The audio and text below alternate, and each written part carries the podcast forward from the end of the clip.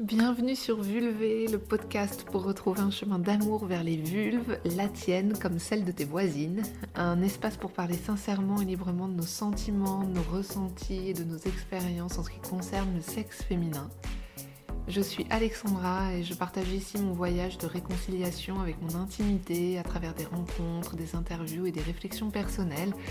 J'espère ainsi contribuer à un monde qui respectera et chérira toutes les vulves, quel que soit leur genre.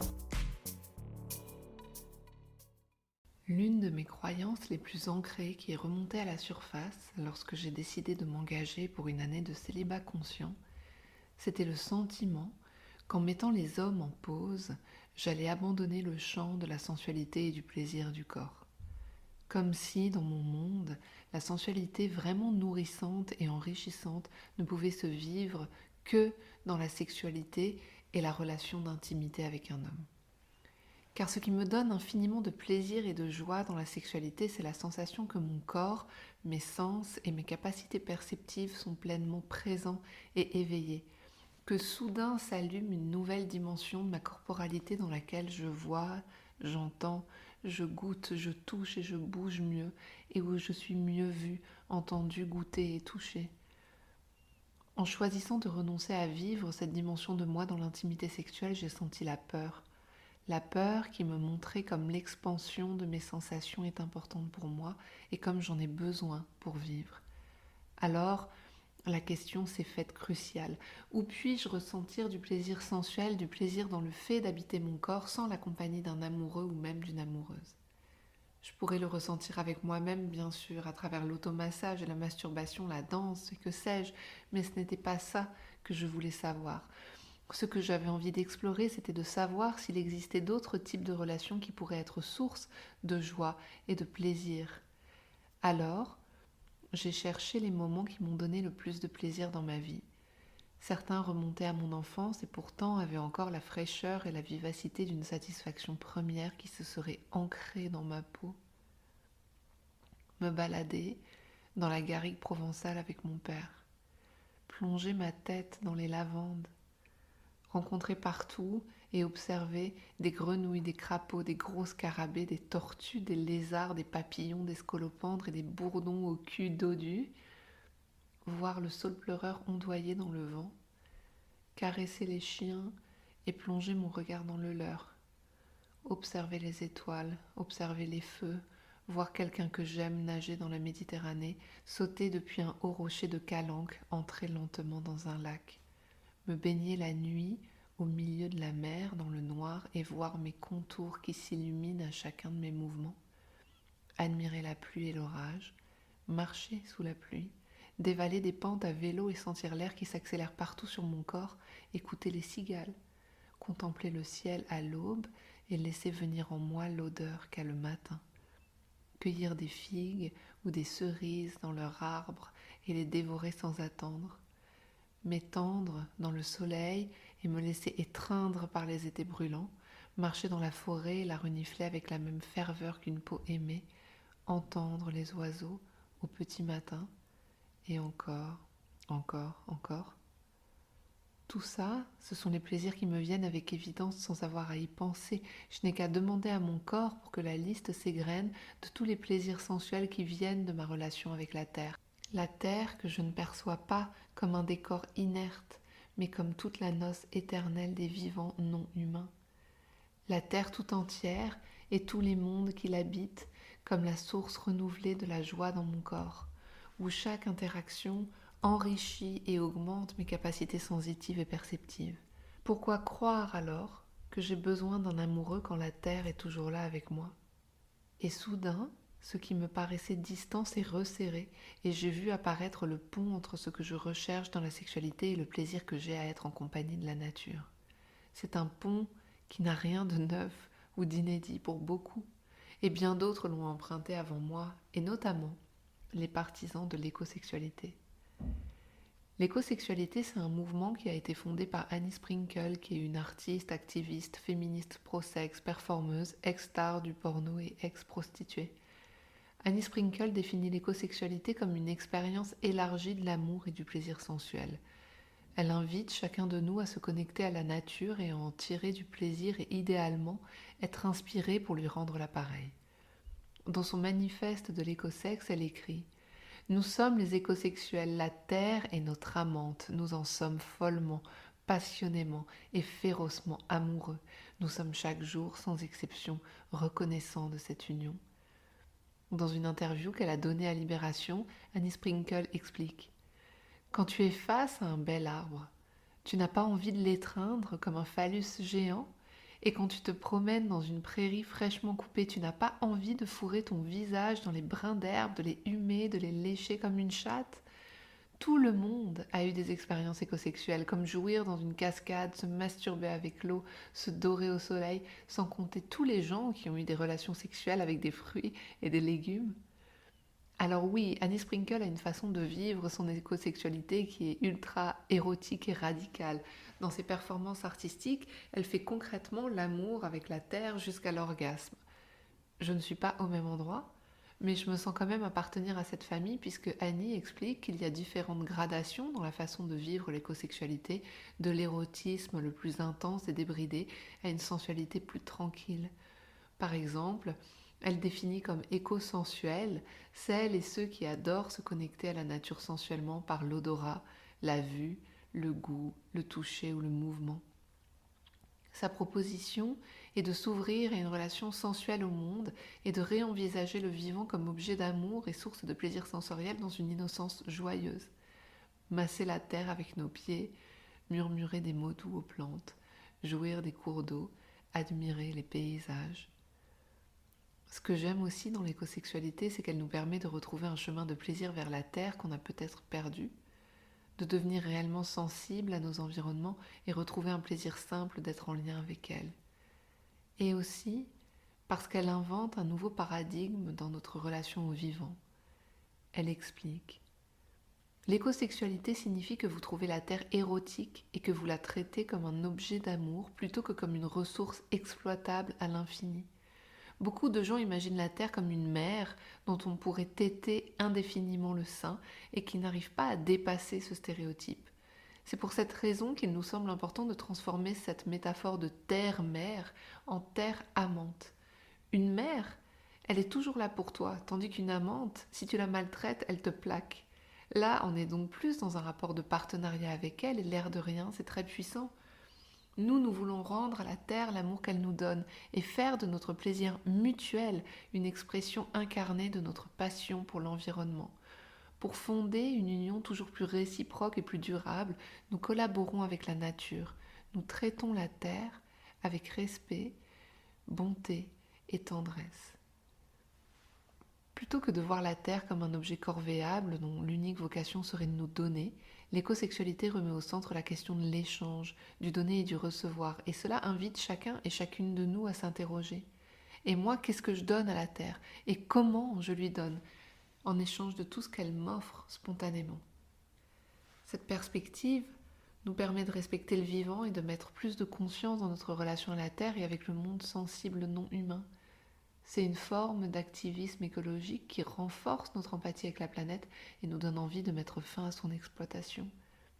Car si je t'aime, normalement, je dois avoir envie de te faire du bien et de veiller sur toi. Il y a d'autres auteurs merveilleux qui reconvoquent notre capacité à prendre soin de la Terre en comprenant et en ressentant à nouveau que nous sommes en relation égale et équitable avec tous les êtres vivants non humains. Je pense à Vinciane Després ou Baptiste Morisot qui ont écrit des textes extraordinaires sur le sujet. Les lire nous guérit du vice qui est de croire qu'en tant qu'humains nous serions supérieurs aux non-humains et que cette supériorité justifierait que nous maltraitions les animaux, les végétaux, les minéraux. Depuis des siècles, l'exceptionnalisme humain et l'idée de suprématie humaine, c'est-à-dire l'idée que l'être humain est distinct de tous les autres organismes et séparé de son environnement, a dominé la pensée occidentale. Et dans cette croyance, l'humanité s'arroge le droit d'utiliser ou de détruire d'autres vies non humaines pour servir son propre intérêt et garantir sa propre survie aux dépens des autres créatures. Pourtant, nous sommes profondément similaires et égaux à tous les êtres dont la société occidentale nous a séparés ou coupés. Nous sommes inséparables de tout ce qui constitue la nature. dans cette invitation à faire bouger nos fondations, notre orgueil et nos certitudes, je suis en amour tout particulier pour David Abrams, qui a écrit des livres sublimes, dont Comment le monde s'est tu, qui est son seul livre traduit en français, ou Becoming Animals ou The Spell of the Sunshine.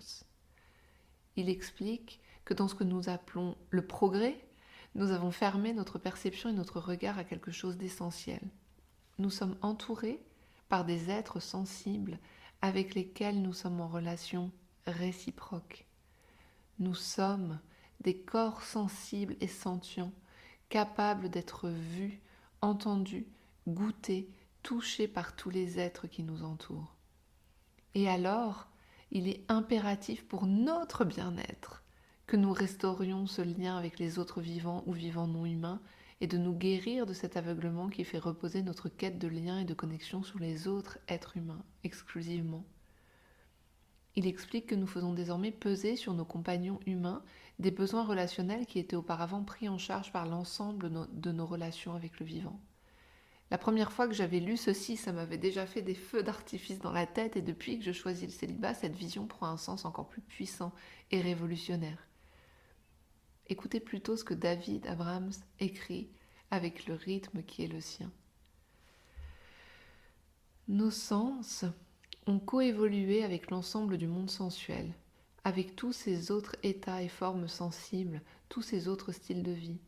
Notre système nerveux a émergé en réciprocité avec toute cette riche altérité, en relation et réciprocité avec les colibris, les rivières, les grenouilles et les montagnes, avec une terre vivante et animée qui nous parlait avec une multiplicité de voix. Je veux dire que l'intelligence humaine a évolué au cours des innombrables millénaires où nous avons vécu comme des cueilleurs et des chasseurs, et donc notre intelligence a évolué dans un contexte profondément animiste où chaque phénomène que nous avons rencontré pouvait nous amener dans une relation.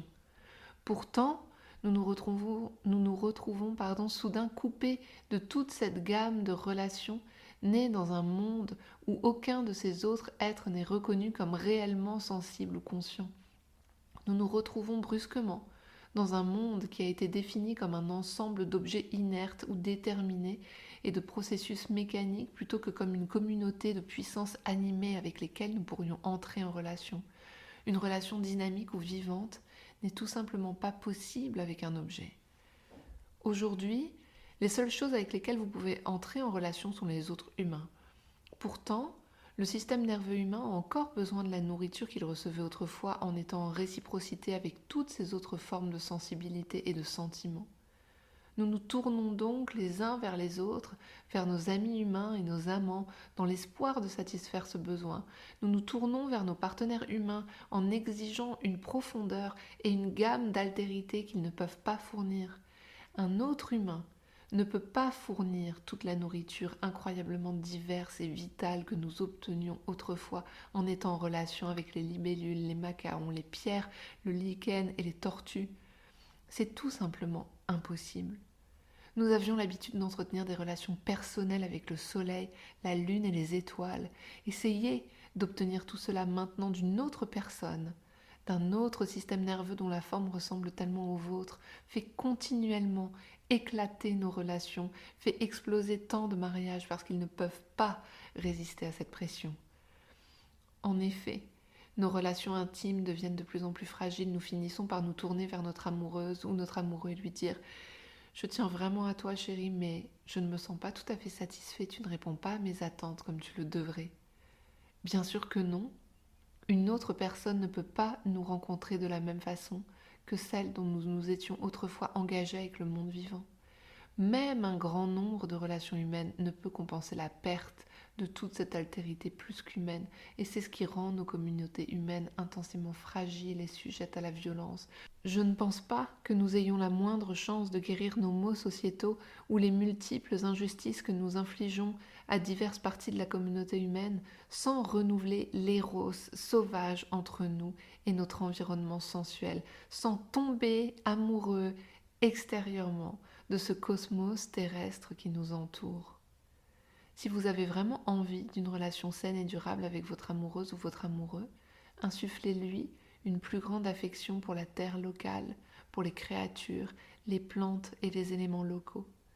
Cette affection soutiendra et nourrira votre relation, l'alimentera et vous permettra à vous et à votre partenaire d'être fluides l'un envers l'autre.